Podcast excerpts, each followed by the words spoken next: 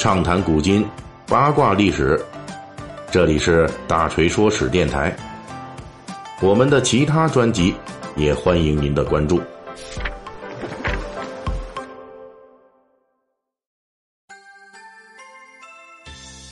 最近啊，有两部后宫戏《如懿传》和《延禧攻略》，因为故事取材呢都是清朝乾隆年间，因此呢有不少重合的内容。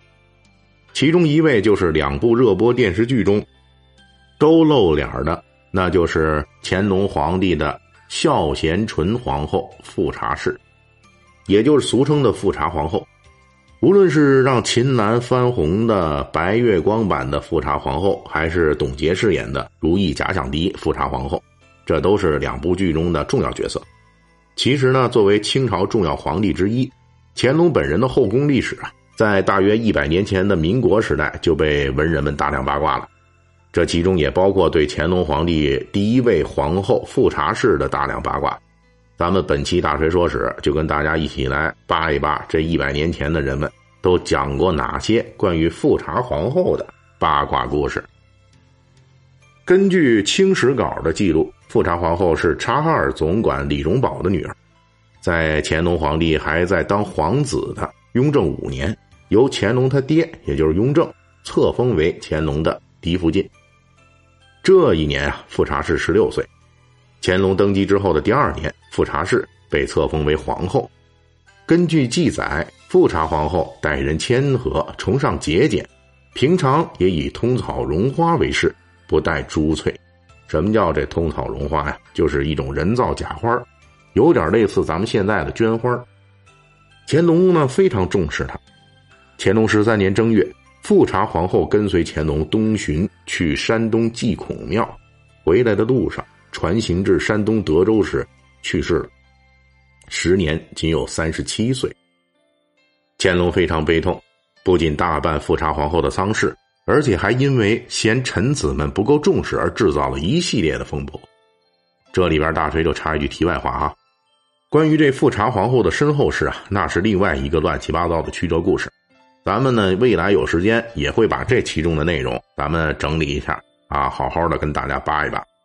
总之呢，从正史资料来看，乾隆皇上对这位原配嫡妻那是感情很深厚的。在后来的岁月中，皇上也有写诗来怀念富察皇后。总之就是伉俪情深。乾隆时期呢，就有人评论说。这个富察皇后的亲人傅恒及福康安父子之所以深得乾隆恩宠，就是因为富察皇后深得乾隆宠爱的缘故。但是在清末民初的各类笔记中，关于富察皇后的传说，那就完全不是这么一回事了。其故事之凄惨，堪称正史富察皇后故事的终极黑暗版本。我们在讲述之前啊，这里先给大家做个预警啊。我们呢是不认可这些野史的真实度的，只是这些野史传说也是一百年历史以上的东西了，它们本身也构成了咱们历史传说的一部分，所以呢，咱们下面只是整理一下，给大家呢讲一讲这一百年前流传过的这些关于富察皇后之死的传说。第一个呢，这个富察皇后死亡的野史版本是这样的：富察皇后这个人平时比较严肃。很讲究宫廷的规矩。当时乾隆十三年东巡途中，皇帝在船上夜宴玩乐，这时候富察皇后不合时宜的就上船了，干什么呢？直言进谏，也就是用激烈的言辞批评皇帝只供享乐。当时乾隆皇上正是酒酣耳热的时候，这哪听得进去这些话呀？立即反唇相讥，大骂富察皇后。这皇后一听就伤心生气了，人这一伤心就容易走神儿，结果呢，富察皇后气冲冲的回自己船的时候，一不留神从船板上走歪了，踩空了，掉河里淹死了。比这个版本更乱来的那还有，比如有一本清末民初的书里边哈，就说，当时啊，乾隆在路过德州的时候，在当地找了几十个妓女上船搞酒宴派对。啊，场面一度尺度极大，非常少儿不宜，这就属于这个德州乾隆版的海天盛宴。这时候，富察皇后从自己的坐船上过来了，见这么一出，那自然大怒啊，立即痛斥讥讽乾隆胡搞。乾隆正玩的兴头上，当时就生气了，于是他抓起富察皇后的头发，用脚上去就是一顿乱踹。富察氏毕竟那是皇后啊，母仪天下，哪里经受得了这样的家暴？自然气疯了，于是投河自尽。在清末明初，比这样家暴版的乾隆更黑暗的那还有，比如就有一种传说，咱就提到了，说乾隆皇帝跟富察皇后的哥哥傅恒的媳妇私通，也就是呢乾隆勾引了自己大舅哥的媳妇，这个丑事后来被皇后发现了，在这次乾隆十三年的东巡时，皇帝皇后两人夜里拌嘴，富察皇后为了占据嘴炮的上风。又提起这件事儿，乾隆皇帝恼羞成怒，当场就杀心抖起，连逼带推，强行把富察皇后逼迫到河里淹死了。也就是富察皇后实际是被自杀，遭了乾隆毒手。通过比较这些一百年前的富察皇后死亡传说，基本可以得出结论：一百年前的这些野史传说继承了清朝乾隆之后的一些民间传说，比如乾隆跟傅恒的老婆通奸。这个传说由来已久，到了清末明初呢，得以在文学笔记中大量出现，甚至还有一些传说中提到，乾隆的通奸不仅给傅恒戴了绿帽子，后来还珠胎暗结，私生子给蒙在鼓里的傅恒当了儿子，这就是后来的福康安了。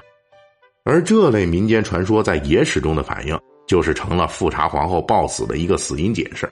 而且在这个解释中，还完善了这个传说的一些逻辑和细节，比如就野史故事里边就说，乾隆之所以能够长期通奸得手，就是因为假托富察皇后想念兄嫂，经常让傅恒老婆进宫相会，乾隆则在每次相会时都先约傅恒老婆去紫禁城内的某处隐秘的小黑屋。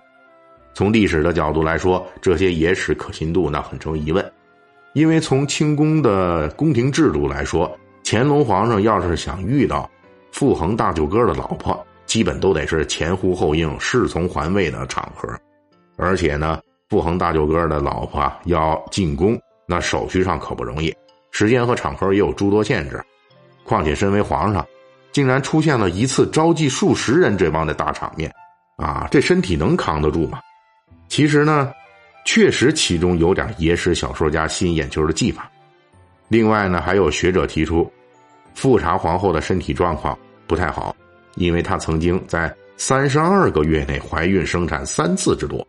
我们十月怀胎，啊，这么一算的话，这基本上就是一个紧接着一个，这个密集度足以让她身体遭受重创。在乾隆十三年冬末春初的时候，她患病身死的概率。总是要比制止皇帝嫖娼而掉河里淹死的概率要高一点。本期大锤就跟您聊到这儿，喜欢听您可以给我打个赏。